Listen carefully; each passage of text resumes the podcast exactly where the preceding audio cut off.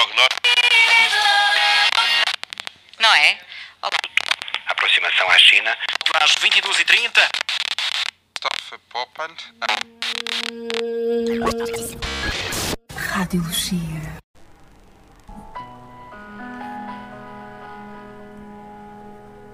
Hoje eu vou sair, despreocupada. Não me ligues, não me chames. Estou ocupada. Vou dançar e beber uma gelada. Esta noite vou parar só de madrugada. E é com estas palavras que vos eh, dizemos olá, boa noite, bem-vindos à Radiologia com esta grande poetisa que é Maria Leal. Eh, ela é a Cátia. Ele é o Marco. Olá! Olá! Olha, o mundo mudou.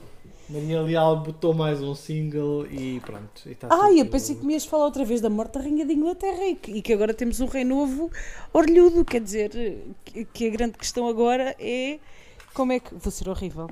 Como é que as orelhas do, do novo rei cabem na moeda? Aquilo é, é muita coisa para caber numa moeda. Se calhar um, um perfil. Um perfil e assim a orelha vai para o lado do cabelo, não é? E só tem uma. dizer, Ele eh, está a fazer história, dizem os britânicos, porque é a primeira vez que um rei vai para a moeda de perfil sem a coroa. Mas se calhar é por falta de espaço. Se calhar não é das moderno, como andam a dizer. É mesmo porque não há espaço para as orelhas e para tudo. Percebes? E depois chega. Porque ele tem um perfil assim, vá, espaçoso, digamos. Sim, porque quem olha para o Charles também não acha que ele é um homem moderno ou que é um. Sim, mas, mas é o primeiro rei que decidiu fazer moeda sem usar a coroa. É o primeiro na história. E eu acho que ele queria qualquer coisa diferente. Ou isso ou não cabiam as orelhas, voltamos ao mesmo. Portanto, Podia meter um. Sei lá, podia meter um ganchinho no cabelo, assim do lado. qualquer coisa para segurar. Mas já reparaste que, a que o risco dele não mexe há pelo menos 70 anos? É uma coisa um bocadinho assustadora. Ele tem um risco na cabeça há 70 anos. E se nós ouvirmos as nossas queridas cabeleireiras deste país, ele devia saber que o risco de vez em quando tem que se mudar de lado para não ficar, eh, para não perder cabelo naquele sítio, para não ficar marcado. E a minha questão é, será que o Charles, em vez de ter um, um- um risquinho, já tem to- toda uma fossa aberta ali naquele sítio da cabeça ou não? Percebes? Eu acho que Esta sim, é é, é todo um sistema de irrigação. esta, essas Por falar, são as questões por que falar me em, em sistema de irrigação, eu hoje apanhei a minha grande primeira molha do, do outono de 2022 muito. Olha, e entrei. Aliás, eu nem sei se vai ouvir a chuva a cair, mas é romântico, hein?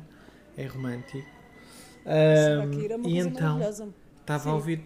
Entrei todo molhado no autocarro e então uma senhora que entrou e se sentou à minha frente olhou para mim e disse: Estou eu lá fora de guarda-chuva e estou toda molhada. E mostrava umas calças e não sei o quê. Olha que e eu, fofinha. e eu de t-shirt a pingar e dizia-lhe: Pois olha, an- antes com guarda-chuva que sem nenhum a apontar para mim, não é? Mas achei toda uma delícia da senhora ter eh, tirado dois segundos do seu dia para me falar sobre. que estava. So- Sobre, a sua inquietação. Eu não sei se tu sabes, mas a música do Carlos Paião da Cinderela começa assim, os dois no autocarro em pé. Portanto, pensa, se não queres reequacionar a tua vida, depois de conheceres essa senhora no autocarro em pé. Acho que é assim que nasce o amor, caso não saibas, é no autocarro em pé, segundo o Carlos Paião, claro. Eu nunca experimentei, confesso. No autocarro, em pé autocarro? nunca experimentei. Não, não. Nem no autocarro, nem em pé, nem sentada. Nunca se me deu para conhecer pessoas no autocarro assim. Eh, até porque eu não sou propriamente a pessoa mais social do mundo nesses contextos. Portanto, o máximo que eu consegui foi sorrir para crianças e receber sorri- sorrisos de volta. Foi o melhor que eu consegui. Mas pronto, voltemos então à Maria Leal. Uh. Ia-te pedir, porque eu ainda não ouvi a música, se partilhavas comigo, porque tu já Oh. ouviste esse grande hit. A música da Maria Leal, se eu partilhar. Se eu não partilharia com. Claro que partilho. Claro que partilho contigo, Cátia. Eu não quero que te falte nada. Muito obrigada. Então a música chama-se eh, Desce até ao chão. Que é bom, porque subir até ao chão seria difícil. é tipo a música da pegadinha. Ok?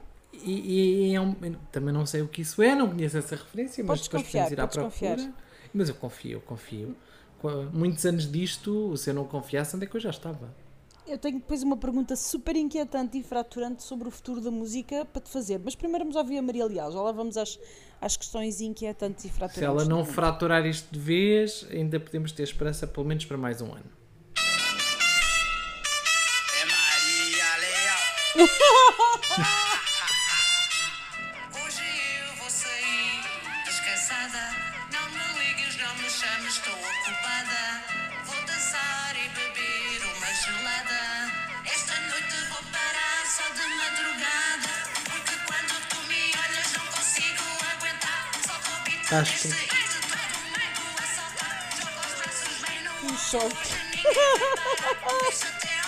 deixa até ao chão, vai. DJ põe o Vai, isto é uma, isto é uma imitação barata da Anitta. quando o clima fica tight. Da Anitta. Pois, eu, eu não sei, ela decidiu neste videoclipe ter Se tu uns óculos. puseres, desculpa, interrompi-te, foi horrível agora, mas se tu puseres a música da Anitta com o Pedro Sampaio a seguir, vais perceber o que é que eu estou a tentar dizer. A música da Anitta com o Pedro Mete Anitta e Sampaio. Pedro Sampaio. Não sei bem que se chama a música, mas é a música da Anitta com o Pedro Sampaio. Também não há de ter 10, não é? Não, em dupla não. Espera, mas eu, eu procuro, eu procuro. Sabes que eu, a Anitta, para mim, desde que ela cantou com a, com a Rainha das Rainhas, para mim, é, é só essa. Temos um tema sobre a Rainha das Rainhas, mas também já lá vamos. Nós hoje temos muita coisa.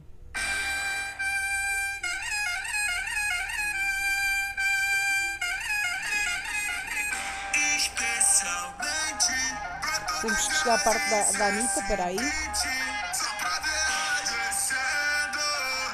Vou só, como Desce, eu. desce, desce.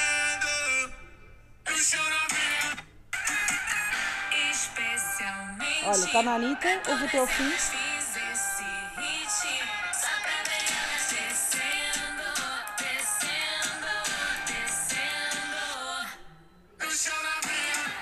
Ai, falta o grito da Anitta, espera aí. Está quase.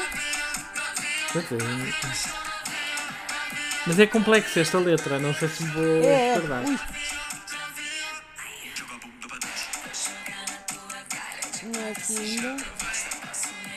Vera, Vera. É uma parte que ela grita pelo nome dele. Será esta?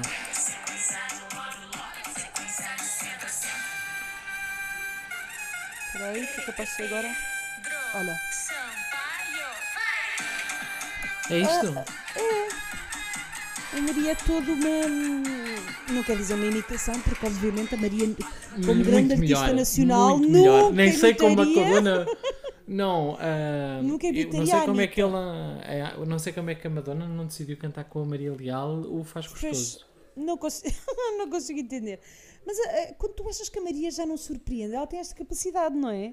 Primeiro que não acerta as notas, não acerta a métrica. Mas ela aqui já não, ela já não está interessada em acertar as notas, porque se tu reparares é Estou ocupada, vou beber uma gelada. Ela quer cantar, tipo, quer falar um bocadinho a Dr. Seuss, não é? Hum. Ah, mas depois ah, falha redondamente. É, porque depois Fica é. esquisito. É porque palavras acabadas em ada também há muitas. Sim, a Ah, rima é desa- fortíssima, Desafinada. é? Certo, a rima, a ah, rima está descoordenada. Certo. Certo. É, é, é assim. Há, há, há muito. Havia muito para dizer sobre esta música. Não sei se uma Muito. hora de programa isto, nós, isto, se isto chega. Não sei. se- Muito, muito. Aliás, tens mais a dizer sobre a música do que a letra da música, porque a letra da música são quatro, quatro frases, não é? Pelo que eu percebi, Não, são não, quatro tem frases mais, musicais. tem mais. Tem Eh, mais? Ai, Marco. Tem mais, eu vou dizer um bocadinho, não é? Então tens esta parte, não é? Não ouviste o que eu disse? Deixa-te ao chão, vai. Tempestade de amor, um furacão, yeah. Lado a lado, uma pura tentação, yeah. Tem cuidado com o teu coração, yeah. Porque eu fico na tua mente, tipo uma paixão. Hey, Eu gosto dos yes e dos yes, particularmente. É, tipo, Acho que fica sempre yeah. bem numa canção. ela diz, ai, não estou para rimar, não dá, não É dá. isso, é isso. Bota Não, aí, é, co- diz- é como um chazinho no um inverno, yeah. não é? Sabe sempre bem. É um chazinho É no inverno, sabe? Se fica sempre bem. Um yay e um yay. Mas Olha- ela é como o Gustavo Santos, também gosta de um bom yeah. É verdade, é verdade. No outro dia estava numa livraria hum, e decidi espreitar a secção da autoajuda porque estava à procura de qualquer coisa que eu já não sei o que é que era, para ser honesta. E de repente descobri que ele tem toda uma secção só com o nome dele e fiquei em choque com a quantidade de livros que há do Gustavo Santos. Eu não tinha ideia. Eu, eu genuinamente não tinha ideia. Mas pronto, aparentemente está toda uma sei, secção. Eu não sei porque é que aquela pessoa de repente fico, virou o guru da autoajuda quando ele era aquela pessoa que pintava as cozinhas de azul turquesa. não é? Ele não Ou- pintava, ele apresentava, Não. é que ele nem sequer Ele as pintava. apresentava. Não, ele apresentava, Ele chegava ele, lá ele e dizia não então. fazer nada. Preparado para mudar a sua vida. Não é mudar a vida, é só pintar a parede azul turquesa. Mas isso sou eu. Sou eu que tenho Sim, e, meter, e- e meter lá umas coisas, umas frases inspiradoras e umas cenas. Sim, sim, umas coisas, umas coisas. Olha, falaste da, da Rainha das Rainhas. Tu sabes a novidade sobre a Rainha das Rainhas? Tu estás a par da mais recente fofoca? Não. Então vou-te ler a headline de uma revista digital que diz assim: Madonna assume que é gay aos 64 anos neste vídeo do TikTok. Sabias? Mas a Madonna já não teve a fase dela bi, pan, cenas, na fase do erótico. Eu tinha 16 anos, aquilo. hum, Pronto. O que eles dizem depois no artigo. minha noção de sexualidade, não é? Sim, olha, eu vou-te ser honesta. Eu, como, como gosto de preparar este programa com muita antecedência, Muita. li este artigo. li este artigo há bocado. E então, hum, primeiro, alguém tem que dizer à Madonna que este cabelo cor-de-rosa aos 64 anos não é a melhor coisa do mundo. Eu gosto da Madonna loira, sempre gostei dela loira, ainda que eu não gosto da Madonna, e já todos sabemos isto, não é? Mas eu acho que ela loira fica melhor do que este cabelo uh, uh, cor-de-rosa. Mas isto é só um princípio de conversa. Pronto, e depois, efetivamente, a Madonna teve ali uma fase. Como é, que, como, é que, como é que a gente pode. Pois, é isso, de experimentação, de, de, de- Ela dizia, há muitos anos atrás, como tu estavas a dizer, ela dizia que, que achava que todos nós, por, nat- por natureza, nascíamos bi, portanto, toda ela gostava de uma experimentação, mas aparentemente ela faz este vídeo do TikTok a insinuar que é homossexual, porque também não, não o diz diretamente.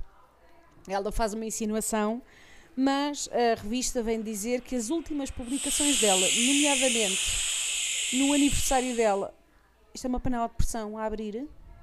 Não. Não, é a Madonna a chegar. Ah, é a Madonna a chegar. Pronto. Ah, no aniversário dela, agora em agosto, que as fotografias que aparecem é ela aos beijos com duas mulheres diferentes.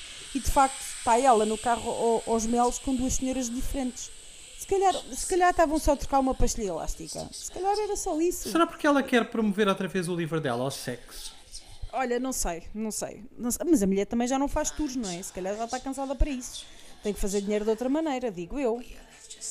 Que ela, como está, ainda me dura até aos 80 ou aos 90. Ou mais? Ou Deus mais. Nossa Senhora, E- e é uma Deus vida Senhora cara. conserve com saúde. Com certeza, isto é uma vida cara e ela já não se aguenta em grandes tours, portanto, se calhar é isso. Mas hum, está aqui a dizer que em setembro de, de 2022, portanto, este ano, há um mês, Madonna gravou um videoclipe com a rapper e criadora de vídeos eróticos, Tokisha. Tokisha? Quem é que se chama Tokisha? que horror! Tokisha da República Dominicana. Portanto, Não, por um Madonna momento eu pensei que tu ias dizer que a Madonna tinha gravado um vídeo com a Tonisha.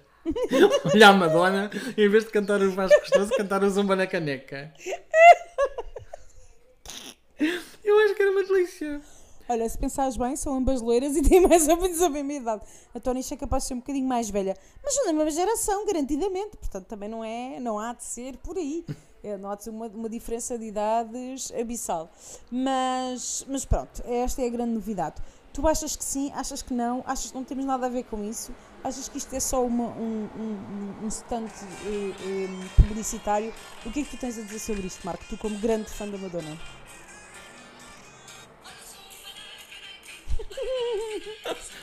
Nós perdemos o Marco para o na caneca. Olha, eu acho que é um bocado. A Madonna está a fazer um bocado hora Zumba na caneca. Porque a Madonna, em 1990, talvez, ou 91, teve a fase dela do erótica. Não consigo cantar a Tonisha agora, que ela agora não se fala. A mulher. Adoro que estejas a falar da rainha da pop que a Tony já de fundo é muito boa. Cada país tem a rainha da pop que merece. Ainda que a É, nossa será para sempre Ana Malhoa.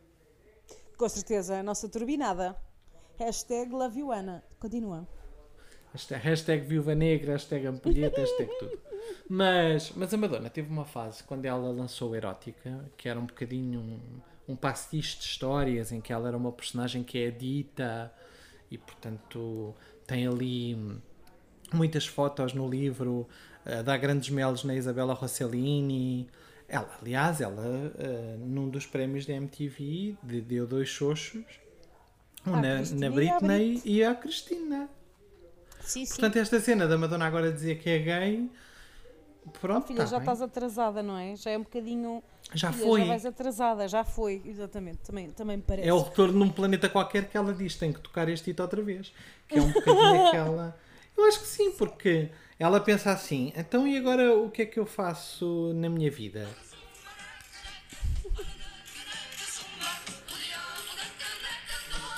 Estou zumba na caneca.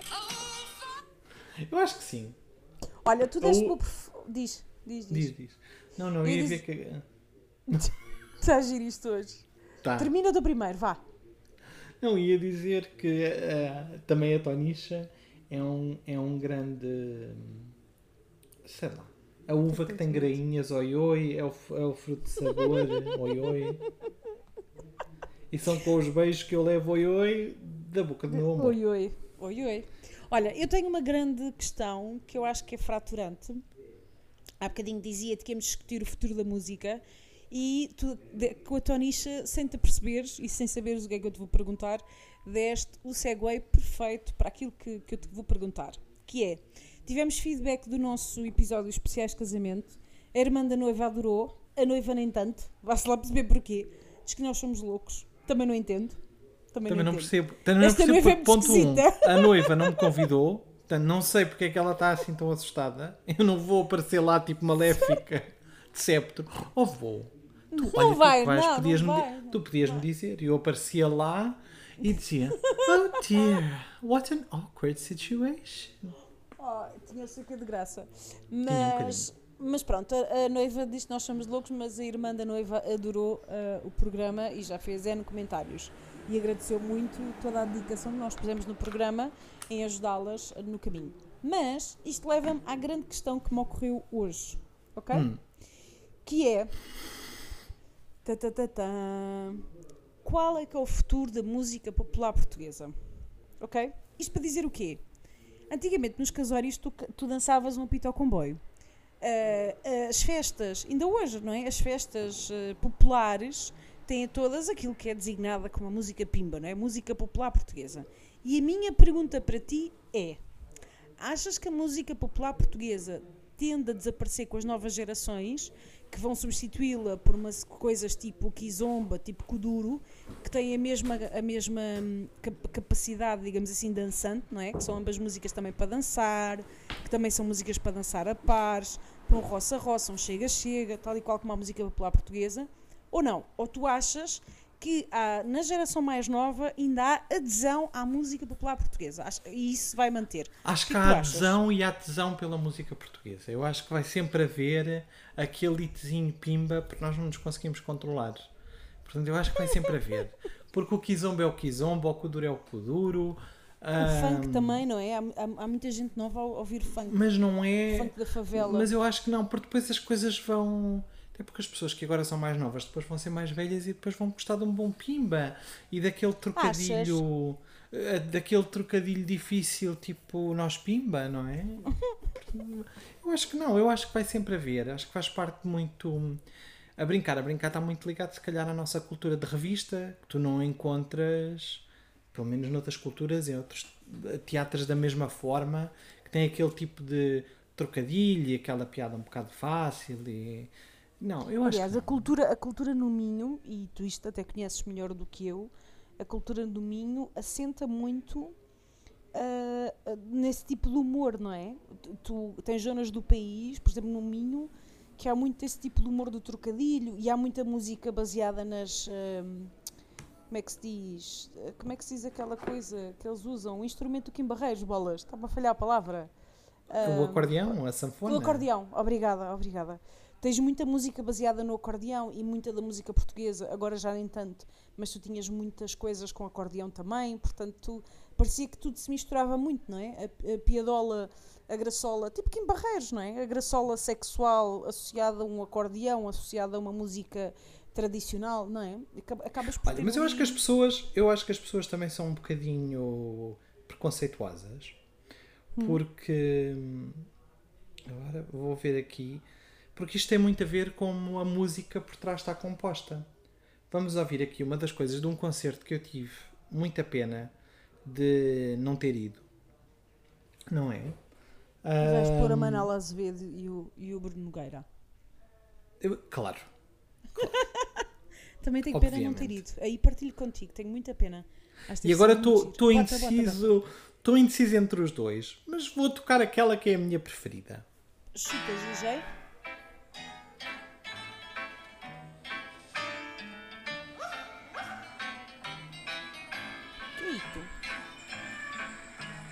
É poesia. Menina, como é que vais? Que prazer dá cá um beijo. E a família lá em casa. Há muito que não. Agora, atenta deste crescendo que isto vai começando a tomar corpo, não é? Quinta. Conta-me como é que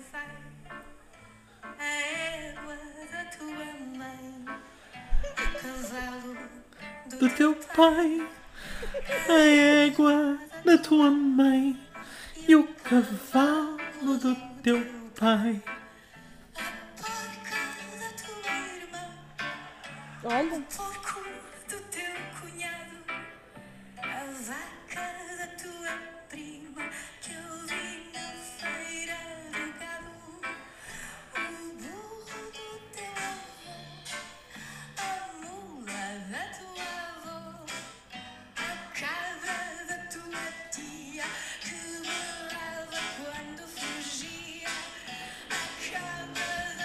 Estás em êxtase, Cátia, tu. eu, eu vou-te dizer, eu estou fascinada com a orquestração que está maravilhosa.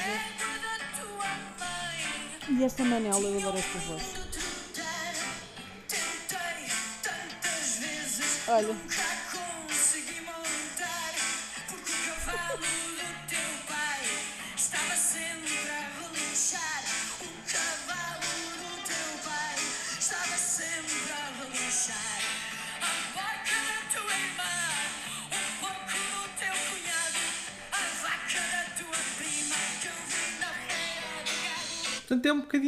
Eu acho que se tu, se tu metes um bocadinho, se tu traduzires algumas músicas, especialmente anglo-saxónicas, nós temos uma cultura de música muito, muito inglês, ahm, Sim, há coisas, há coisas completamente absurdas, não é?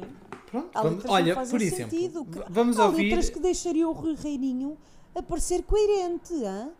E quando, quando tu pensas que Isso o Rui também- pode ser coerente, Isso também não Ah, sei se tu. não chegamos a tanto. Não sei, se- não sei se chegamos a tanto, não é? Fazem Mas- sentido, o Reininho. Não sabemos. Ai, Deve estar a cantar em é casamentos. Mas agora imagina isto com acompanhamento Pimba, por exemplo. É. Mas houve a letra.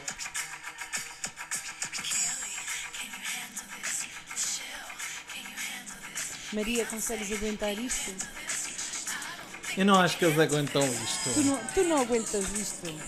Olha, eu tenho uma coisa para partilhar, ainda, ainda nesta senda, que foi a coisa mais uh, quiche que eu fiz nos últimos tempos. Quiche? Mas que, que me fez Foi a última quiche. Não, foi a coisa mais quiche que, me fez, que eu fiz nos últimos tempos. E tu sabes o que é que eu quero dizer Quiche, com filha, quiche. quiche, Tu quiche. sabes perfeitamente o que é que eu quero dizer com a minha quiche.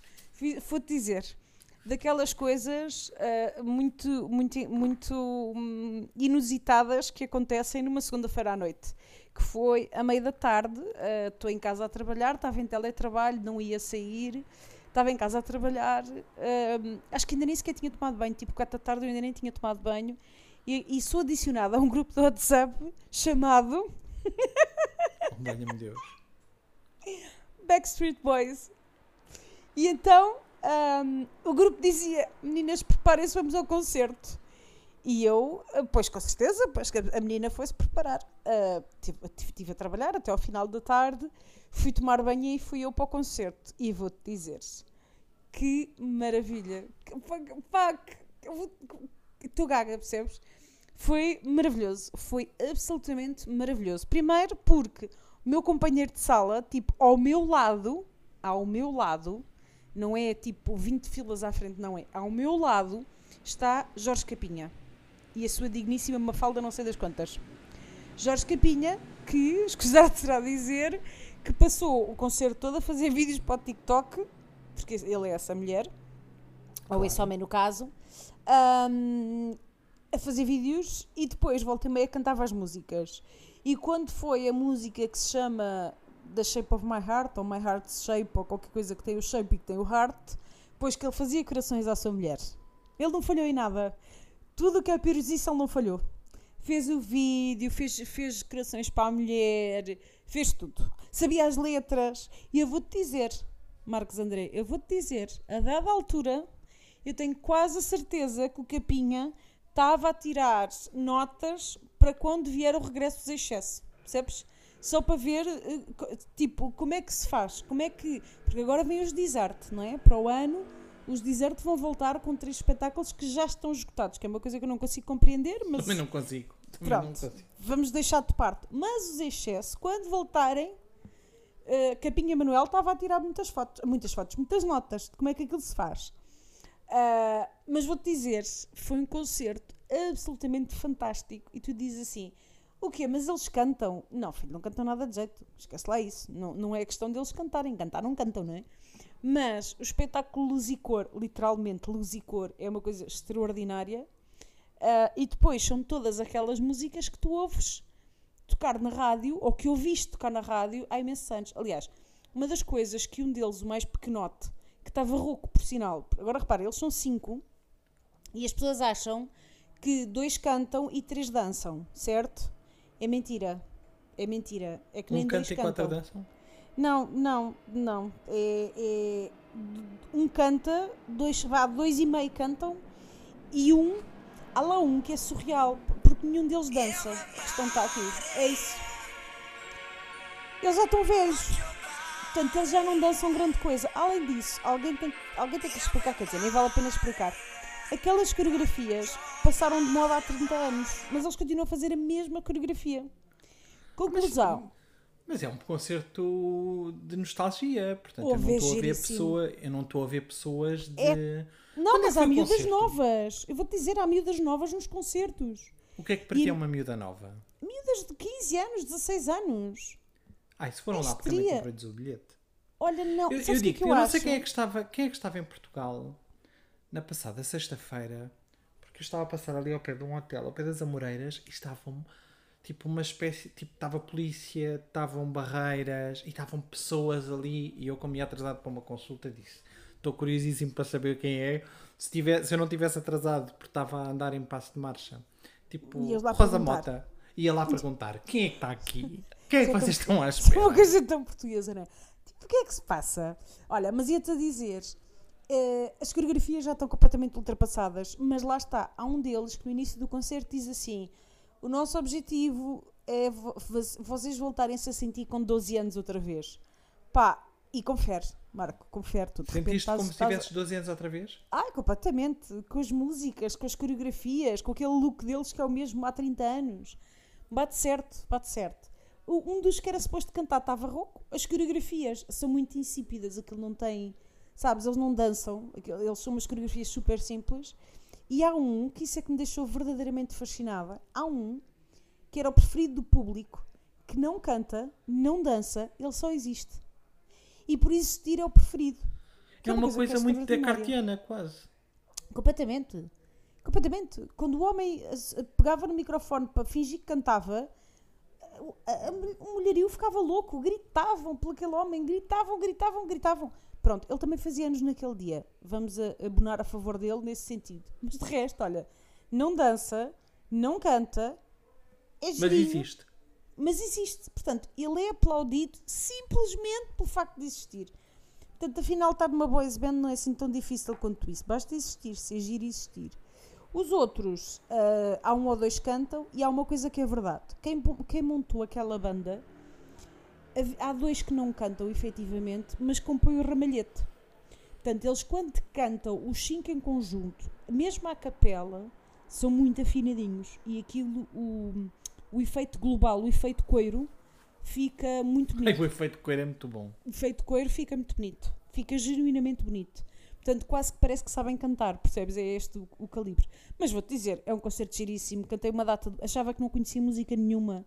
Afinal, cantei uma data de todas? músicas. Todas. Todas não, mas cantei uma data delas. Porque eu achava que só ia conhecer tipo três músicas. Afinal, cantei aquilo tudo. Diverti-me imenso. Depois olhei à volta e só matrafonas da minha idade Ahm, Matrafonas da vida também. sério? Porque era que eu Matrafonas pensava que era o target, não é? Sim, toda a gente a cantar feito das loucas. Havia lá umas que se via mesmo que tinham deixado os maridos e os filhos em casa para irem curtir uma cena da infância delas. Aliás, as pessoas que eu conheço que encontrei no concerto foram exatamente isso que fizeram. Deixaram as crianças em casa com os maridos e foram com as amigas para o concerto. Pá, achei aquilo o máximo, o máximo, o máximo. Diverti-me imenso. Ah, mas pronto, para quem acha que dois cantam e cinco dançam, é tudo mentira. Dois e meio cantam, nenhum dança, está bem? Também porque eles já têm. Um deles Mas tem e 51 assim, que estão afinadinhos, já não é mau. Mas sim, são tão afinadinhos. Pá, e é um espetáculo que vale imenso por tudo o resto. Ahm, as luzes, o espetáculo de luzes é lindíssimo. Ah, os vídeos estão muito agios, são muito engraçados. O efeito dos vídeos com as luzes, com o palco. Pois o palco é daquele que sobe e que desce e que tem bocados que rodam e que faz 30 por uma linha. Depois há uma parte em que eles metem-lhes uns biombos no palco e eles despem-se no meio do palco, portanto acabam por estar ali um bocado a conversar com as pessoas. Pá, é, Oh, o Cátia, espetáculo agora, está muito bem montado. Porque tu, tu fazes o, o, o prólogo desta saga com. Estava eu em casa a trabalhar e disseram-me: preparem-se meninas, vamos ao concerto. Mas foi tipo um bilhete que te ofereceram? Foi, claro, se não- se- eh, pagar não ia, meu amor. eh, por, Ah. muito, por muito nostálgico. Se, Vou-te dizer, se fosse os Boyzone, eu pagava. Porque Ah. naquela altura toda a gente tinha a sua banda, hum, Porque havia os, eh, havia os NSYNC, os os, NSYNC, boy, os Boyzone, os Boyzone, que são europeus, não é? São irlandeses, Os- no caso. os Backstreet Boys. Os Backstreet Boys, tinhas no Reino Unido, tinhas os Take That. Mas os Take That são mais para trás. Os Take That são para aí tipo 15 anos antes. Não, 15 não, não. não, sou nada. Não, Não, não, nada. não. Não, os, não Marco. Take That eram quando eu tinha 16 anos, Cátia. Olha, até não, não fosse verdade, não um carro capitado na minha E rua. tu, e tu és um jovem, então. Estes também estão. Estes cantam há 30 anos, Marco. Eles fizeram agora 31 anos de carreira. 31. Depressão. Que depressão. Um deles começou com 12 anos. Ah, isso 31 tipo o Ricky anos. Martin nos Menudo. Exatamente. Eles são todos mais ou menos a mesma altura. A questão o está aí. verdadeiro artista. Ricky Martin. Mas pronto, isto para te dizer que se fosse Boyzone, que era a minha banda fetiche, mas não ia ser, porque Boyzone um deles já morreu, não é? Ahm, era a minha banda fetiche. Irlandeses, tinham ali qualquer coisa que eu achava muita graça. Ah, aí eu pagava para ver. E quase que aposto que o concerto seria um quinto comparado com este, que seria muito pior. Muito, muito, muito pior. mas, mas sabes aquelas coisas nostálgicas? Ahm, olha, eu vou Sei. lançar agora um, um- um desafio à nossa vasta audiência. Malta, digam-nos, mandem mensagens, mandem e-mails a dizer qual era a vossa banda fetiche quando eram miúdos. Toda a gente tinha uma banda fetiche. Portanto, toca a chutar, eu quero saber as bandas fetiche de toda a gente. Porque toda a gente tem uma. Tu era a Madonna, não era, Marco? Olha, eu na minha adolescência, sim, eu sempre fui uma mulher de Madonna. Eu, sou, eu até quando a Madonna é má, eu gosto muito dela. Pois, eh, pois, não. Não, mas pelo que ela, a- Madonna ac- acompanha várias fases da minha vida e, e- e se ela não foi o, ela foi o primeiro CD que eu comprei e já tinha álbuns dela quando tinha vinis, mas foi o primeiro CD que eu comprei e, e é uma cantora que, que marcou sei lá, marcou a minha adolescência, marcou a minha idade de jovem adulta, portanto, depois teve aquela fase New Ager, depois ficou assim um bocado, quis ser um bocadinho bardajona, tipo music, mas assim com lado sério, depois casou, depois ficou uma mulher séria, pá, portanto, eu- Depois dizer, é muito bom. Depois, depois foi. séria. Não, ela já tinha casado antes com o Sean Penn, não é? Mas eh, mas alegadamente. não conta. Acho que aquilo não era assim uma grande coisa. Ahm, m- mas era, um- pá, era uma pessoa que eu. Tive pena de nunca assistir a um concerto da Madonna. Tenho dúvidas que alguma vez vá, vá assistir a um concerto da Madonna, até porque quando tento comprar os bilhetes eles já estão escutados. Uhum. Eh, e marca muitas das minhas idas. Portanto, a minha, a minha primeira ida aos Estados Unidos foi na altura do Ray of Light. Eu depois estou uma carrada de anos sem lá voltar. Quando volto lá é na altura do Confessions on a Dance Floor. Portanto, a Madonna para mim ahm, pá, é, é aquela cena. Tu também Portanto- associas músicas ou álbuns a fases da tua vida ou não? Perfeitamente, perfeitamente. Tenho cantoras da, da minha vida, tenho álbuns da minha vida, tenho álbuns e músicas que marcam ahm, fases muito, muito específicas. Mas eu, por É. exemplo, eu consigo contar a, a minha história de vida.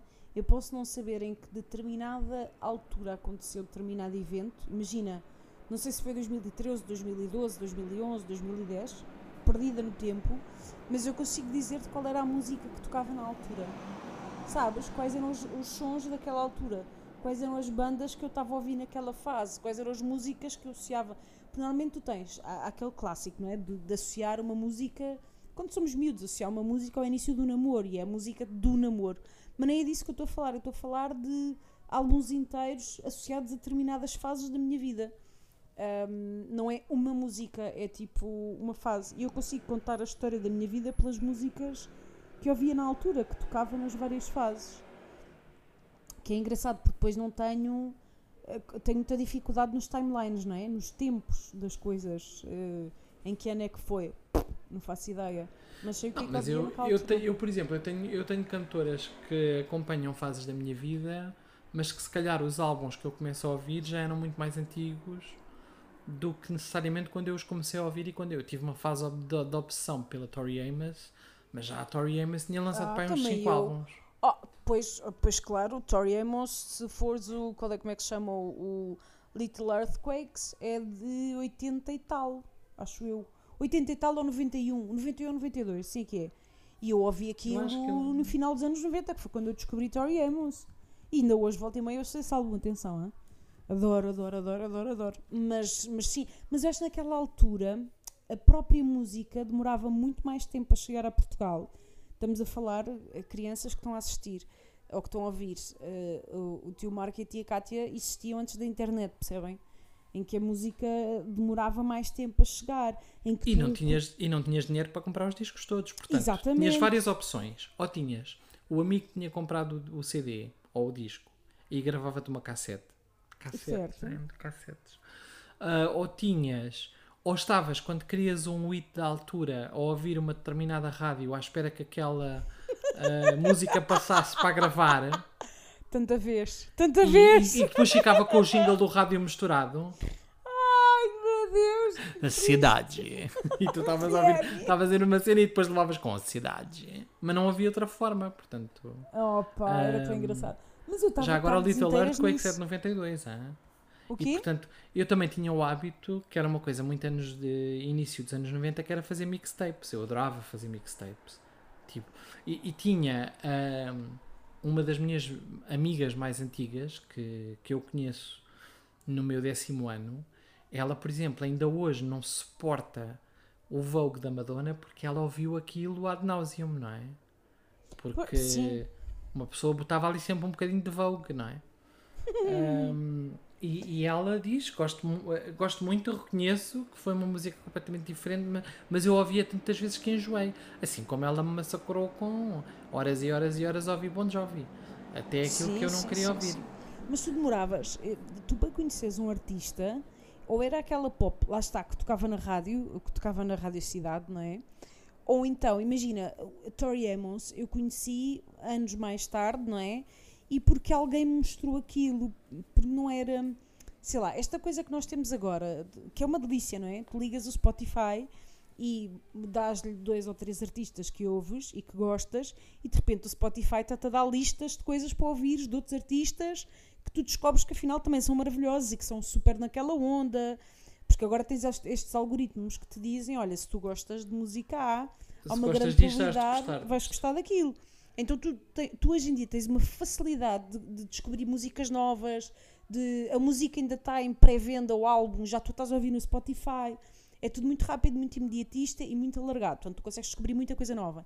Naquela altura, então música alternativa, tipo Tori Amos, tipo PJ Harvey, coisas desse género, ou tu tinhas alguém que conhecia, que te mostrava, ou então tu vivias na ignorância. E-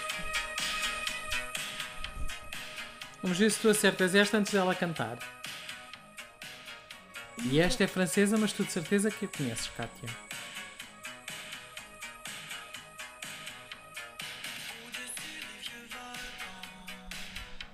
Ai, eu não sei o que isto é. Mas já vi na M80 esta voz. Parece a Alison Moyer. Portanto, olha, o Voyage Voyage dos Desireless, por exemplo. Era da- e, e, e eu muitas vezes eu ando para a frente e ando para trás, não é? Eu vou. Também tenho imensas bandas sonoras de filmes, de séries que, que me acompanham, que tenho tipo. Eu tenho uma fixação por músicas pequeninas de séries que duram para aí dois minutos. Mas que para mim aquilo, eu ouço aquilo horas Olha, a fio. Uh, tive, vou-te dizer, tive ontem a arrumar DVDs. Decidi desfazer-me de uma data de filmes. Com algum, alguma dificuldade, mantive as coleções de séries, porque eu acho que isso tu. Tu desfizeste alguma coisa desse género ou não? Nada, tudo. Nada, As únicas é? coisas que eu me desfiz foram, e, alguma, e essas sim com alguma pena minha, foram cassetes que eu que os meus amigos dos Estados Unidos me gravavam. Ah, Ahm, que de séries que não haviam cá. Uhum. E portanto eles faziam duas coisas, ou me gravavam, ou então imagina, na altura, portanto, amigos para a internet, não é? Portanto, não havia tudo à velocidade de um download, a, a, para aí a 12 megabits por segundo, não é? Ahm, mas havia, imagina, havia uma coisa no- em algumas cidades dos Estados Unidos que eram de videoclubes japoneses. Então o que é que eles faziam? Imagina, eles compravam as coisas em Laserdisc, que é um formato que em Portugal nunca era, era muito, muito caro e portanto eu acho que é uma das razões pelas quais aquilo também nunca vingou. Um, e gravavam aquilo para VHS e depois alugavam aquelas cassetes. Ou então vendiam-nas, mas a um preço tipo da- da Uva Mejona, basicamente, tipo, sei lá, 6 Certo. dólares a cassete, que era basicamente uma cassete eh, que era a gravação de um DVD, que ele não tinha legendas, não tinha nada. E eu cheguei a comprar séries inteiras, porque ia aos videoclubes japoneses e, portanto, tinha acesso a um, a um catálogo de coisas que era impossível arranjar em Portugal. Ou tu, pá, porque hum, isto se calhar para as pessoas, nós não vamos, não, não vamos ter muitos freaks da, da animação japonesa no- nos nossos fãs, por enquanto. Mas, mas não existiam coisas editadas, porque era extremamente caríssimo editar e publicar, e portanto, e uma série com 40 episódios hum, era muito difícil de lançar cá para fora e de vender, porque depois ficava muito caro e as pessoas não compravam. E era a minha oportunidade de comprar aquilo sem legendas, com um japonês ainda mais rudimentar do que ele é hoje, mas era a forma de eu poder consumir, porque eu tive um, eu tive um shift, que era eu consegui tolerar dobragens até começar a ver as coisas na língua original e depois a dobragem para mim deixou de Já fazer sentido, porque as pessoas claro. não tinham aquela voz e eu era completamente obcecado por at- atores e atrizes específicos ao ponto de eu hoje, se alguns que ainda, hum, que, ainda- que ainda estão ativos, se eles estiverem numa série, eu automaticamente sei logo quem é aquela pessoa que está a fazer aquela voz e se for preciso, no traço da minha obsessão, vou até aos créditos só ver o nome. Interessante. e, e, portanto a partir daí aquela pessoa era aquela voz e, e, sei lá, imagina. Sim, tinhas associado, não é? Mas eu E- olha, por acaso e, um dos portanto foi o que eu me desfiz e foi o que eu me desfiz foi das minhas cassetes agora os meus DVDs hum, eu só Mas ainda consegues ver os de- DVDs? Ai sim claro Tu- não, aliás eu vou não, essa é a minha pergunta. A minha pergunta é: tu ainda tens, sei lá, um, um- leitor de DVDs, qualquer tenho coisa dois que te permita... leitores de DVDs tenho um leitor de É DVDs que o meu avariou. Imagina, eu quando comprei agora o meu computador, uma das coisas que ele não trouxe, o que eu- os Macs novos não trazem, é leitores de DVDs. Quando comprei Uhum. o computador, a primeira coisa que eu comprei foi um leitor de DVDs, logo. Foi tocar. Pronto, é que eu agora não tenho forma de ler os DVDs. Mas tenho os DVDs, mas não tenho forma de os. Mas. E tenho e uma coleção tenho- inteira e tu vais perceber isto porque tu vais entender o quão isto para mim. hum, isto vai-me levar a outro tema, mas já lá vamos. Que é eh, eu tenho uma coleção inteira do Will and Grace para ver que não consigo ver. Ai, que E isto causa. Podias-me ter dito isso, que eu em vez de dar forminhas de cobre, tinha dado um, um DVD da Vorten que custa 50 euros. Não, querido, não. Eu tenho, pôr- eu tenho uma aparelhagem que lê DVDs e que posso ligar à televisão e que avariou. Ah, Não consigo abrir a tampa. Portanto, tenho que arranjar é a aparelhagem, porque eu continuo a tê-la e a aparelhagem tem vantagem. Permite-me ouvir tenho- os CDs de música e os DVDs. Eu tenho duas coisas. Tenho, tenho, tenho o leitor externo para ligar ao meu computador quando quero ver no meu computador, quando Uhum. quero ler Blu-rays. Ahm, porque eu fui aquela pessoa. Eu comecei a comprar DVDs e ainda não tinha o leitor. E Uhum. comecei a comprar Blu-rays e ainda não tinha o leitor. E tenho um leitor de Blu-ray, ah, mas pronto, como a minha cara metade, a, a soberba à televisão, raramente está ligado.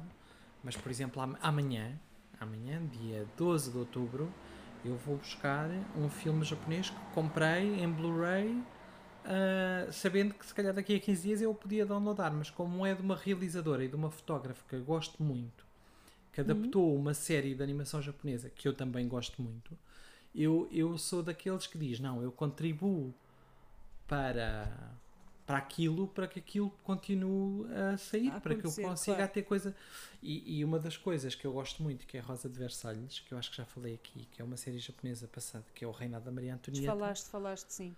Um, vai ter agora, não sabemos quando, portanto isto já anda a ser prom- prometido há mais de 10 anos, mas acho que eles finalmente vão refazer um filme um, e que para mim tem todo um LA, portanto vou comprar a edição XPTO espetacular de colecionador que traga 50 mil coisas que depois fica nos meus armários porque eu tenho gatos e portanto poxa, e são gatos, é? tenho senhoras da limpeza, posso preservar.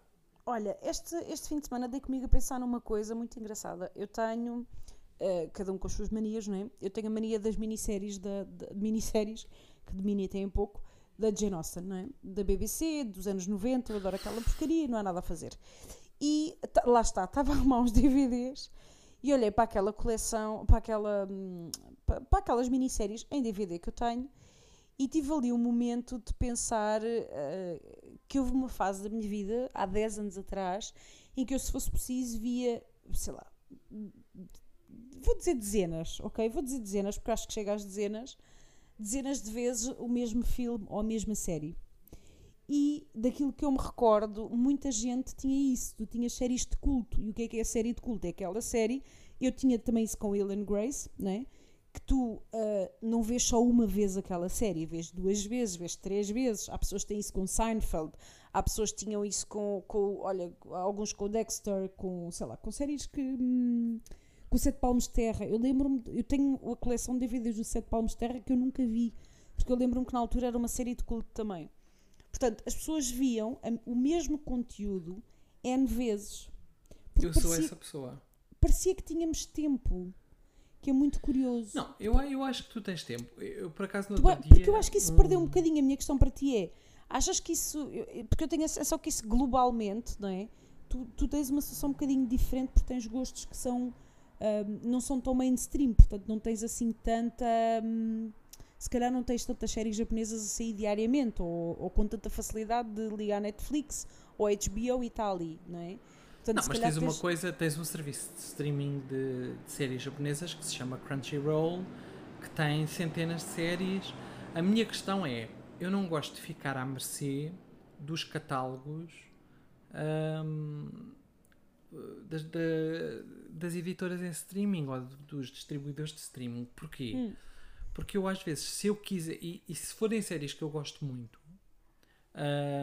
eu quero ter a certeza que um dia, se me apetecer ver aquela série, eu vou buscar aqueles DVDs. Sim, mas foi por isso que eu vez. também preservei os meus DVDs, hein? Eu guardei-os Porque- nessa lógica, porque eu não quero. E há filmes que eu guardei, já os vi N vezes, mas guardei porque pensei assim: eu, um, está bem que agora estão na Netflix ou estão não sei onde, mas eu quero poder vê-los quando me apetecer sem estar condicionada por nada. De acordo, mas a minha questão para ti é: hum, porque às vezes eu tenho essa sensação de. Imagina, está a dar um filme na televisão que eu já vi 20 vezes. E eu penso, epá, não vou estar a perder tempo com um filme que já vi. Então mais vale ver uma coisa nova, apre- aprender qualquer coisa nova, ver qualquer coisa nova, não é? E quase que perdi, perdi e, e- e sinto que mais pessoas como eu perdemos aquele hábito de ver a mesma coisa 20 vezes. O, sei lá, o filme do domingo à tarde ou uma série que já viste e que estás a rever pela milionésima quinta vez. Tu achas que isto se perdeu por termos muita coisa disponível e acabamos por estar sempre Eu acho que tens muita coisa disponível, tens muitas pessoas sempre a falar de coisas. Eu vou-te dizer a última coisa que eu fiz binging e antes de começar o programa estava a ver o último episódio que saiu e, e é um bocadinho estúpido porque é que eu fiz binging daquilo. Tu, se não me engano, foste aquela pessoa que depois papou o Game of Thrones todo, certo? todo. Pronto. Eu parei no Red Wedding. eu parei no. Red Wedding. Parei no Red Wedding e vi do- os dois últimos episódios do- da última temporada. ahm, pronto, Hum. para confirmar que, que as mulheres, quando têm poder, they go crazy. E, e, e- e fui ver o. A minha feed do Twitter estava cheia de imagens de, de House of the Dragon e eu pensava, pronto, então, vamos lá ver se eles aprenderam alguma coisa não sei quantos anos depois. Porque Game of Thrones também já não é assim tão recente. Nós é que na nossa cabeça achamos que sim. Ahm, m- mas eu, muitas vezes, em vez de ver uma série nova, eu prefiro ir ver uma série que eu já tenha visto. Uh, tenho uma, um- uma ligação àquelas cenas, àquelas personagens ahm, e, e às coisas que aconteceram que se calhar não consigo ter como uma série nova. E Por portanto vou e, e- ligação, e não é? volto e fico a ver aquilo tudo. E quando antigamente ahm, pá, às, vezes, às vezes eu passava horas a fazer outras coisas e tinha séries que eu gostava antigas a passar por trás. Eu tenho séries que eu já vi pá, sem exagero 20 vezes. E se for preciso, há um dia que eu meto na cabeça e digo eu vou ver esta série toda outra vez. E vou e sento-me e vejo a série toda outra vez. Pois, E vou eu, redescobrir eu, eu coisas tive que uma fase que era muito. assim. Sim. Mas, mas porque E descobres detalhes às vezes, não é? Descobres. muitas vezes descubro detalhes, descubro falas que já me tinha esquecido. Sim. Tenho uma colega que diz que eu sou uma enciclopédia de, de falas de filmes e de séries. E, e eu depois digo, não, não, há muitas que eu já me esqueci e que eu quero me lembrar outra vez. Por exemplo, olha, eu, eu comecei a preparar Modern Family outra vez e quando não tenho nada para fazer e estou com um Ah, bocadinho de Louis, pumba, começo a ver, co- comecei a ver É aquilo desde o início.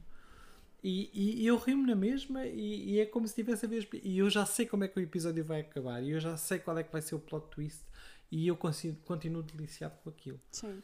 Eu tinha isso das milha- milhares de vezes que vi Will and Grace, não é? Eh, Eu, eu tenho diálogos que eu sei o diálogo de cor. Agora, se calhar, já não. Mas estavas a falar da Jane Austen e agora vou-te lançar um, um desafio, hein? para queijinho. Ok. É que eu tinha um Eu para tenho- ti também. Vai, Tenho uma primeira. história, tenho uma história de, de Jane Austen. Eu espero que seja da Jane Austen, se não faço uma figura de merda neste podcast, mas está bem. Ahm, que eu adoro, adoro, adoro, e que a minha exposição a essa história não é pela história original, é por uma adaptação. E qual é? Ou é Orgulho e Preconceito, Não. Que é a coisa que tem mais versões. É uma história. Tens-me dar uma pista. Eu se der uma pista, tu chegas logo lá. Agora está muito. Agora está na Netflix o Emma, que eu ainda não vi, o filme o novo, com a tipa do. do Queen of. Gambit. Acertei? É o Emma? Adoro o Emma. O, O Emma é Emma, giro. eu se fosse uma personagem de Jane Austen, eu era Emma. Eu era aquela pessoa que se mete na vida das pessoas e que, e que faz cenas. Eu, eu vou-te ser honesta, eu gostei da Emma feita pela Gwyneth Paltrow, acho que foi, foi. Sim. Que, que é uma, uma, uma Emma muito desbocada, muito metediça, mas depois muito querida, com muita. Porque eu acho que essa é a essência da personagem, não é? Ela está cheia de boas intenções, só que depois é muito desbocada e mete-se em tudo, basicamente. Ah, mas é uma personagem muito, muito patusca. E eu acho. E sai um bocadinho fora. Tu vês a sensibilidade e bom senso, tu vês o orgulho e preconceito, são personagens muito sérias. A Emma é uma personagem muito leve, muito muito mais airosa do que as outras todas. São, eh, são sempre personagens femininas fortes dentro do género, ah, dentro do género. Mas tu sabes qual foi o, o filme que me despertou para a Emma, porque é uma adaptação moderna do Emma? O qual? É o Clueless. O? Clueless com a Alicia Si- Silverstone Sim, é basicamente é, é o Emma, mas eh, Não sabia. nos anos 90, nos anos 90 em Beverly Hills. não sabia. E é delicioso. E eu sei falas do Clueless de trás para a frente e de frente para trás e, e adoro aquilo. E Pois. depois daí parti, parti para o resto. Ainda não vi esta última versão, com, se é com a atriz do Queen's Gambit. Se calhar vou ver, mas para na mim também é, também é, a Emma para mim também é a Gwyneth Paltrow. é? Eu gosto imenso da Gwyneth Paltrow a fazer de Dema. Acho que, acho que está muito Ela gira. agora, só, ela agora só vende ovos para as vaginas e, e, e, e velas que Assim cheiram como, a vou-te cenas. dizer, eles fizeram há, há anos 2000, não, anos 90, uma versão do Sensibilidade e Bom Senso, em que estava tudo trocado. Estava a Emma Thompson a fazer de Bom Senso, porque eu não sei o nome das irmãs, são duas irmãs, uma é Sensibilidade, em pessoa, não é? E a outra é o Bom Senso em pessoa. E está a Emma Thompson a fazer de, de, sens- de bom senso, quando eu acho que ela faria muito melhor de sensibilidade. Nem sei quem é a atriz que estava a fazer de sensibilidade que devia estar a fazer de bom senso. E ah, o marido da Emma Thompson era o Grant, em novinho, e o marido da outra era, ah, como é que se chama o tipo que fez o Harry Potter, que fez o Amor Acontece. Harry Potter ah, fazia de O Alan Rickman. isso mesmo. Ahm, fazia, em vez de fazer, em vez do Alan Rickman fazer de marido da Emma Thompson, porque eles já fizeram um casal N filmes e ficam lindamente um com o outro, não, ele fazia de marido da outra. E o que fazia de marido da Emma Thompson, isto está confuso, eu sei, era o Grant que parecia que tinha, tinha menos de 30 anos do que ela. E os Então- dentes tortos. Sim, aquele filme está só péssimo. Está só péssimo. Dentro do género sensibilidade e bom senso. Está só péssimo. Mas Ah, tinhas uma eu pergunta para que mim. tenho, e já- já lá vou. Ahm, porque eu acho que a questão do universo de Jane Austen, ah, tu vês um filme de época, qualquer um, para refle- qualquer um, ou a maior parte, sobre aquela época, e das duas, uma, ou a história é muito boa, ou os diálogos são muito bons, ou então aquilo sai uma coisa muito insípida, porque a vida daquelas pessoas, o que é retratado, é que comem, dormem, vão a bailes, vestem vestidos e pouco mais. Portanto, ou depois as personagens têm outro tipo de layers e são bem representadas, ou então são filmes muito insípidos. Há filmes de época que eu não tenho pachorra para ver, porque não, pá, não tem ponta para onde se lhe pegue. E Jane Austen tem isto, que é ou o ator ou a atriz consegue pegar naqueles diálogos e genuinamente interpretar aquilo ah, e fazer daquilo uma Mas história que eu, interessante. eu, eu, acho, eu acho que as histórias da Jane Austen são um bocadinho as Kardashians de hoje em dia. Elas não fazem absolutamente nada. É, elas não fazem nada. Só que qual é a questão? As personagens dela são mulheres, são mulheres que, eh, que têm capacidade pensante, que era uma coisa que nem sempre se conseguia, que têm emoções, né? a sensibilidade de emoções é o quê? É o contraste entre as várias emoções humanas. E é isso que é suposto ser retratado. Portanto, tu te- o diálogo per si pode não ser. Alguns diálogos são fortes, mas há diálogos que não têm assim nada de extraordinário. Agora, representam é um contraste de emoções e é isso que tem que estar espelhado quando vais, quando, tu- quando passas aquilo para um filme, não é? Porque a questão é, é um bocadinho como essa de Queiroz. Tu tens partes li- do livro que são altamente descritivas das paisagens, da realidade, da vida, não sei o quê. Não chega ao nível do S em termos de complexidade, não, não é isso. Mas são histórias, o livro é altamente descritivo, o que, pode, o, que, o que nem sempre resulta bem em cinema. Portanto, para resultar bem em cinema, tem que os atores ah, conseguir apanhar esses layers que as personagens têm. E, e pronto, e Jane Austen tem isso, não é? Tenho um desafio, e para fecharmos o programa, porque este desafio vai ocupar os próximos 3 minutos garantidamente, que é, eh, estava a pensar eh, eh, se havia ou não, se tem vantagem ou não, de instalar, ou, porque os preços são baixíssimos, outro, outras plataformas de streaming, não é? Eu sou mulher de Netflix e a minha questão é, quer ou não quer HBO? E pensei, preciso de uma review disto. E pensei, o Marco é a pessoa certa para fazer esta review. Porque, primeiro, porque é um homem consumidor destas plataformas e depois porque ele, ele consegue fazer uma boa review sobre isto. Sendo que, para mim, a HBO perdeu logo imensos pontos quando não tem a minha série preferida da HBO, produzida por eles, no seu catálogo, que é Will and Grace. Portanto, pergunta para ti, porquê é que eu hei de, se é que hei de, eh, aderir à HBO não tendo a HBO Will and Grace?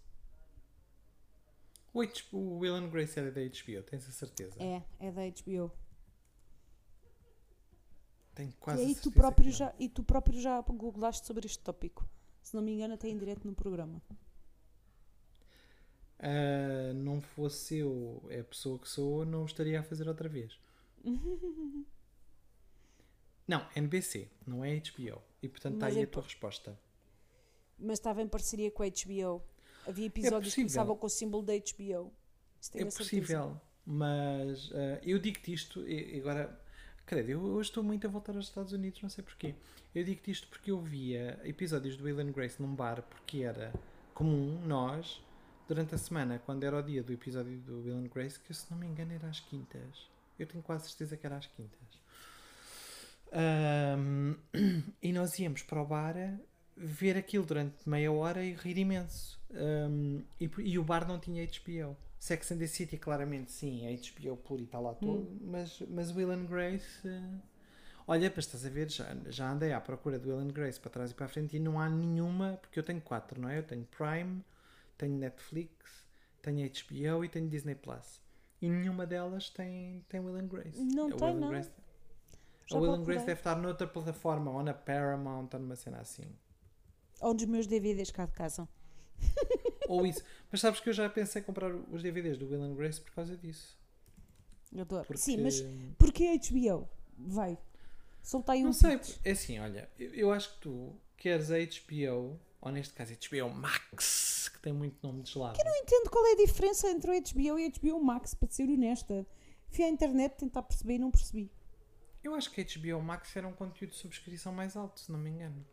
É, mas. Ahm, mas, o, mas a HBO tem um catálogo muito vasto, mas depois é para quem gosta de séries produzidas pela HBO.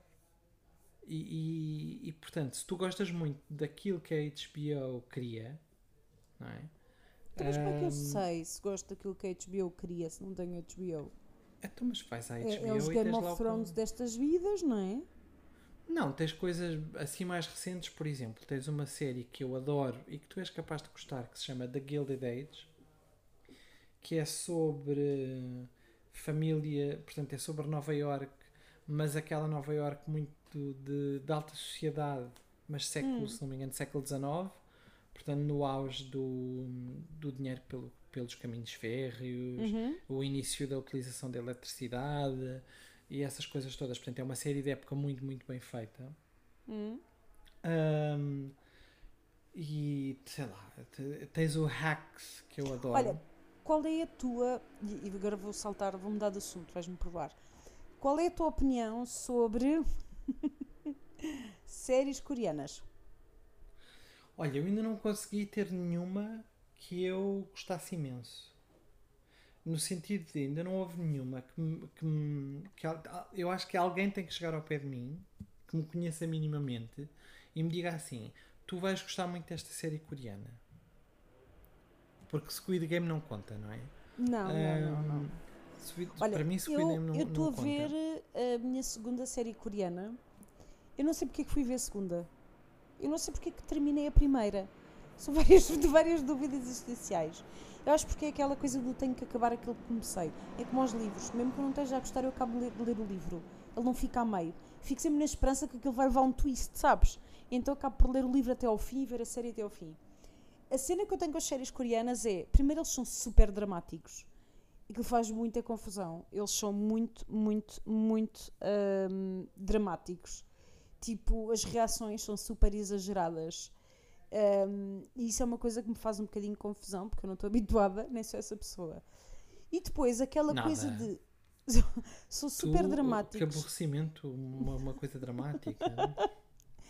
por um lado são super dramáticos nas reações, mas depois aquela coisa de, de- a ausência de toque é uma coisa que me faz muita confusão nas personagens. Não precisa de ser uma ramboia assim à bruta, não é isso. Mas as personagens não se tocam, não se tocam, não há contacto físico. E eu nisso acho que acaba por ser um bocadinho, sei lá, vou usar uma desculpa que eu gosto muito. Sou um bocadinho latina, estás a perceber? Eu preciso de. de- Estou a mexer as mãos enquanto falo contigo. Hum, fica esquisito, fica esquisito eles não se tocarem. As roupas são hilariantes, para nós, para a nossa cultura, são hilariantes. Pelo menos as séries que eu estou a ver, as duas que eu vi são séries de época. Portanto, porque aí é- a- aquilo que eu encontrei de engraçado nas séries é pelo facto de serem. A que eu estou a, ler, a ver agora remete para a história da Coreia eh, e a outra também remetia na prática para a história da Coreia. Portanto, va- dá para aprender qualquer coisa sobre a, a cultura da, coreana, sobre a história da Coreia. E depois, aquilo que eu gostei muito na outra série, já disse o que eu não gostei, não é? Aquilo que eu gostei muito na outra série que vi é a fotografia. E isso, esta série também tem. Eles têm paisagens e imagens, não é? Portanto, a, a- a maneira como mostram as paisagens, lindíssimas, lindas de morrer, como se a Coreia fosse o Olha, país mais lindo do mundo. eu não sei, eu acho que entre séries chinesas, séries japonesas e séries, e séries coreanas, elas têm todas, por, por exemplo, os japoneses em termos de séries são extremamente hum, são muito físicos. Portanto, são de expressões super exageradas. Ao início parecem todos péssimos atores, tu tens que te habituar àquilo. Sim, sim, sim, Ahm, sim. Por, Tens de habituar aquele registro, não é? porque a expressão facial é sempre super exagerada e, é, e, e, e parece- parecem mesmo maus atores.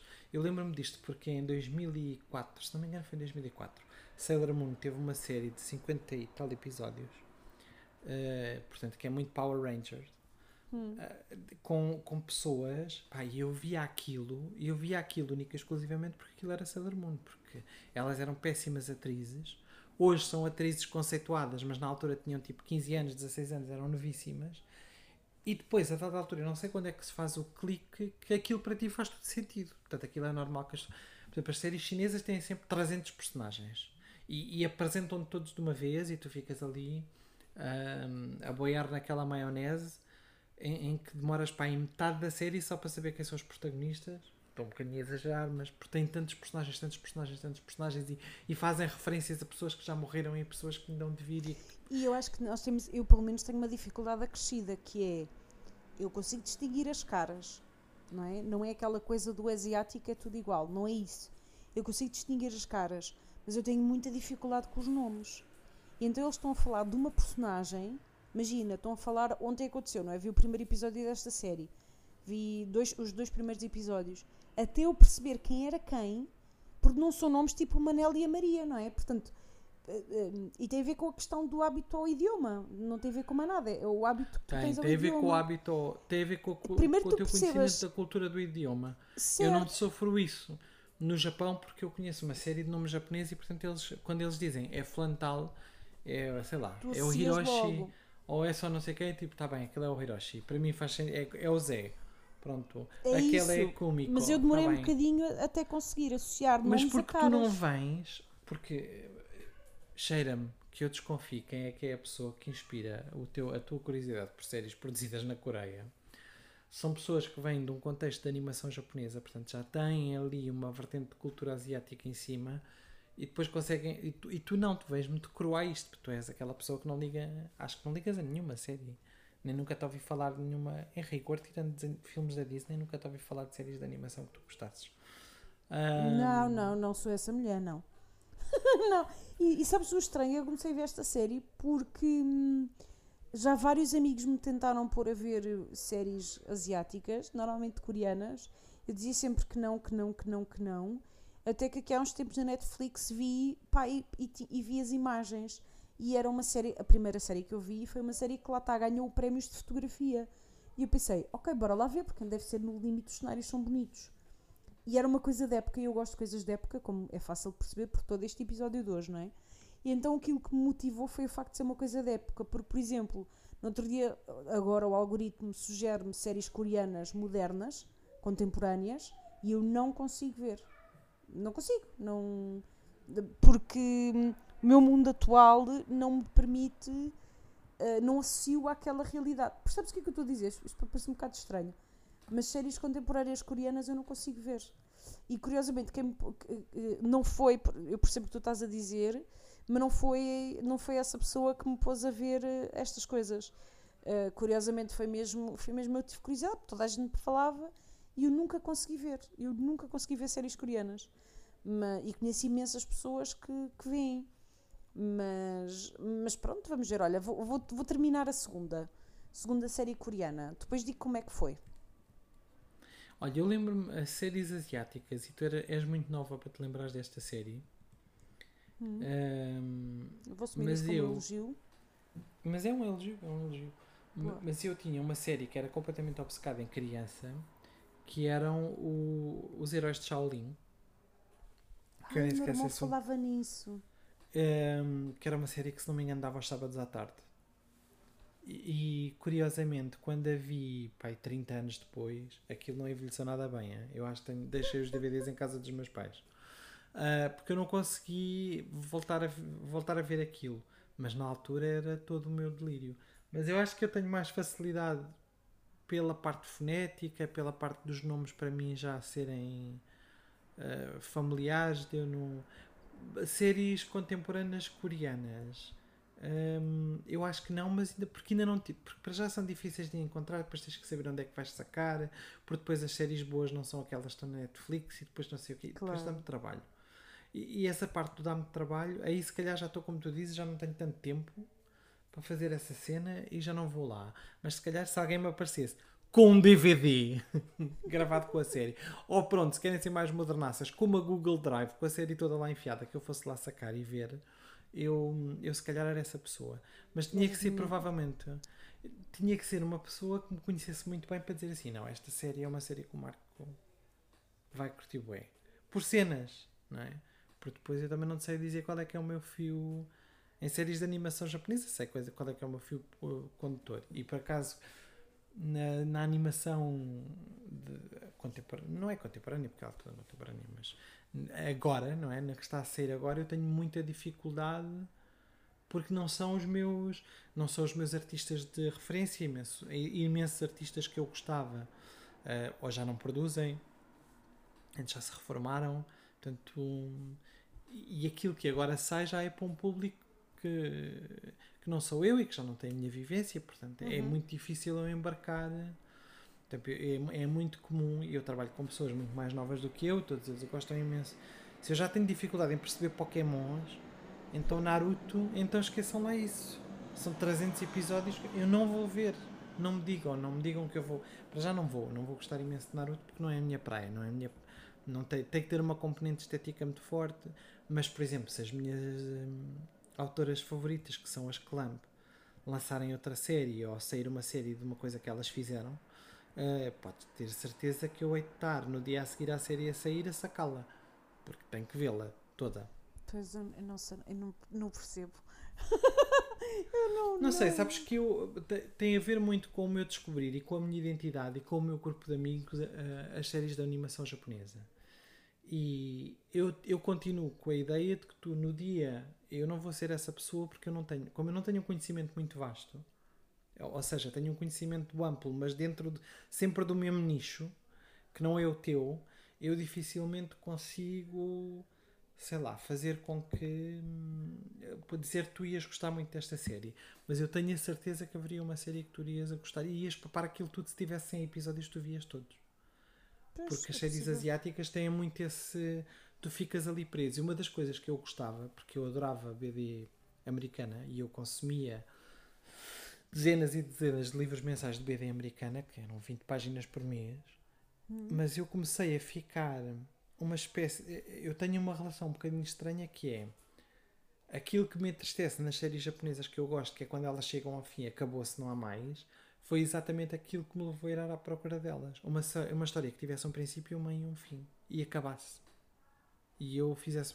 Porque, por exemplo, eu adoro X-Men, hei de adorar sempre X-Men, consumo um podcast, dois podcasts de X-Men que ouço horas daquilo e que deliro.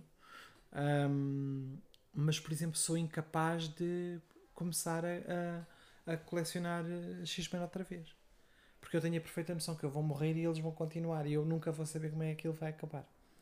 Ok, eu, preciso, eu, preciso de um, eu preciso de um fim. Ahm, e, mas, sou, mas sou menino para, se tu me disseres, ai, aquela saga é boa. Então, ok, então eu vou ver aquele arco que começa, que tem aquele desenvolvimento e que termina, e consumo. E se calhar gosto muito ou não gosto muito. Ahm, e tenho alguns que leio, releio, volto a reler, porque me, Mas marcaram. que eu também não, eu não, também não gosto de histórias que ficam em aberto. Não gosto. Eu percebo-te. E- Eu percebo-te Não é? perfeitamente. Tu, imagina, no outro eu estava a ouvir um hoje, isto para as pessoas não pensarem que eu não sou culto, mas estava a ouvir no meu podcast de X-Men, eles fizeram um episódio todo dedica- dedicado a, BD e política. Eh, porque receberam, eh, porque um, são dois apresentadores, que eram um casal, eh, depois, entretanto, um deles ou assume, ou descobre, ou, ou chega lá que é um homem trans, um, e- mas continuam a fazer o, o, o programa, que é uma coisa também muito estranha que eu tenho nos meus podcasts, que é os podcasts que eu deliro. Uh, começam com casais que depois se separam a meio, mas continuam. E, ele- e eles receberam dois ou três e-mails de pessoas a dizer: Ai, não é preciso estarem a falar de política, porque eu estou na parte em que o Trump foi eleito presidente. Então eles fizeram um episódio a falar sobre política e disseram uma coisa que eu nunca pensei, mas que tu agora vais ficar sei lá, não sei se siderada como eu ou não, que foi. Se uma pessoa for à rua, por exemplo, imagine, encontrar uma pessoa jovem, ou, ou de 30, ou de 40, ou que seja, e lhe perguntar, ah, sei lá, quem é o Ministro da Defesa, ou quem são, ou, ou quem são pessoas da Assembleia, não te sabem dizer. Mas sabem dizer a origem do Batman. Portanto, a BD é altamente política e é altamente influenciadora, com tendências e com mensagens por trás, porque depois tu tens uma coisa que a cronologia na BD, portanto, um mês se calhar são 5 minutos, ou se calhar um ano são 5 dias, e, certo. e depois muita coisa muda na, na sociedade. E, e tu tinhas, tu tiveste um editor na Marvel, por exemplo, ah, muitas das pessoas que agora ligam muito aos Avengers e aos Avengers e durante anos os Avengers eram tipo eram um livro de segundo plano eles foram popularizados porque porque a Disney e a Marvel capitalizou e colocou o John Whedon o Joss Whedon que nós gostemos dele ou não como pessoa é, é um excelente guionista e que conseguiu cativar as pessoas com aquele universo e com aquelas personagens que ninguém na altura dava nada por eles porque os Vingadores não tinham não tinham o culto como tinha o X-Men. Já os X-Men não conseguem ter essa porque as histórias demoram imenso tempo. E portanto o que tentaram sempre fazer com os filmes do X-Men foi condensar, imagina, 10 anos de história ou 3 anos de história em uma hora e meia. Tu tens. Agora vou-te chatear um bocadinho, porque também me apetece, porque também, eu também faço parte deste podcast. A melhor história E do temos de terminar, já estamos com 15 minutos depois da hora. uma, da, uma das mais bonitas é a história da Fênix, que Hum. é, é uma personagem de X-Men, mas aquilo demora anos a desenvolver. Portanto, demora desde aquela personagem eh, ganhar aqueles poderes a fazer todo um percurso até ao seu culminar. E depois isso, tentas. Eu pode- tu podes achar que a comparação é absurda porque tens outro conhecimento do tema. Mas eu senti isso no filme da Catwoman, em que ela um dia, a Halle Berry é uma pessoa normal e no dia a seguir praticamente é um gato. E, e, e a sensação que eu tive é que aquilo foi espetado ali às três pancadas, ou seja, que houve um corte naquilo que foi um processo temporal necessariamente. Eu senti isso nesse filme. E é o filme que se, que se calhar não tem, digo eu, não sei, não faço ideia. Não, Catwoman é, é- esse filme em particular da Halle Berry é odiado por fãs de banda desenhada, notoriamente odiado, porque não, não é a Catwoman. A Catwoman tem várias origens, uma das mais interessantes ahm, e também muito misóginas era que ela era ahm, que ela era prostituta e portanto depois eh, depois de ser eh, vítima de abuso físico e não sei o que começa ali a fazer um processo não é? é um bocado aquele clichê Mas também lá está, mas é um processo, não é? Não é uma sim coisa. não é não, não é, é tipo como eu hoje aparece sou no filme. assim ahm, e se calhar por isso é que as pessoas imagina quando pegaram hum, em personagens como a Wonder Woman tu tens necessidade de contar a história da Wonder Woman, mas de uma forma que ela seja relevante, como. como hum, já ninguém perde tempo a explicar a história do Batman outra vez em, em- muito pormenor, porque toda a gente já sabe. Era uma Certo. vez um menino muito rico, muito rico, muito rico, mataram-lhe os pais e ele quis ser eh, um vigilante. Certo. Mas não vais dedicar muito tempo, porque as pessoas já não têm paciência para, para ir dar para esse peditório. Que eu, que eu percebo muito bem. Os X-Men tentaram fazer isso, mas depois sempre a condensar e condensar e condensar em que as coisas não fazem sentido. Porque são coisas que tu cresces com elas e que curiosamente no universo do- dos Avengers, que é isso que a Marvel foi muito mais inteligente, porque X-Men é Fox e, e os Avengers e as novas versões dos super-heróis são todas ligadas à Disney. Eles demoram imenso tempo a contar histórias. Tu- se tu pensares, eu não me lembro quando é que foi o primeiro filme dos Avengers, mas espera aí, Avengers de uma vez, só para eu fazer um point, não é?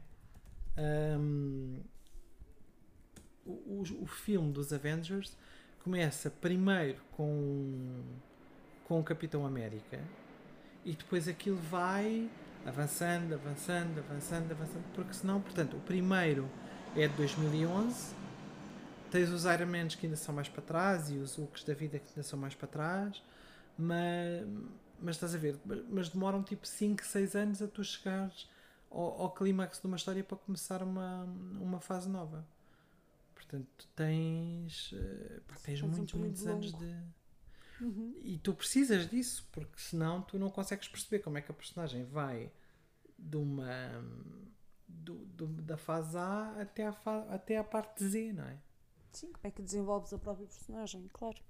Como é que Sim. tu desenvolves isso tudo? E, e, por isso é que os filmes de super-heróis têm, têm muito. hum,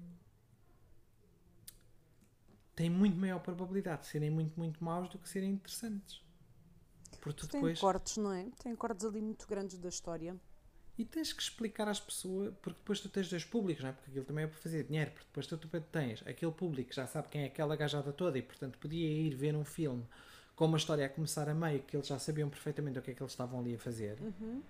Mas depois tens os outros ahm, Portanto, eu que preciso que me explicam. Que, que tu precisas que tu expliquem te tudo. Eu, olha, eu lembro-me na claro. altura, quando saiu o primeiro filme do X-Men, que se não me engano, se não é de 2000, é de 2001, e lembro-me na altura de ler, se não me engano, foi uma coluna do Expresso a fazer uma crítica ao, ao filme, em que ele goza com o nome do vilão, sei lá, mais emblemático do X-Men é o Magneto, ahm, e a pessoa goza a dizer, ah, é o filho do Magnum com o corneto.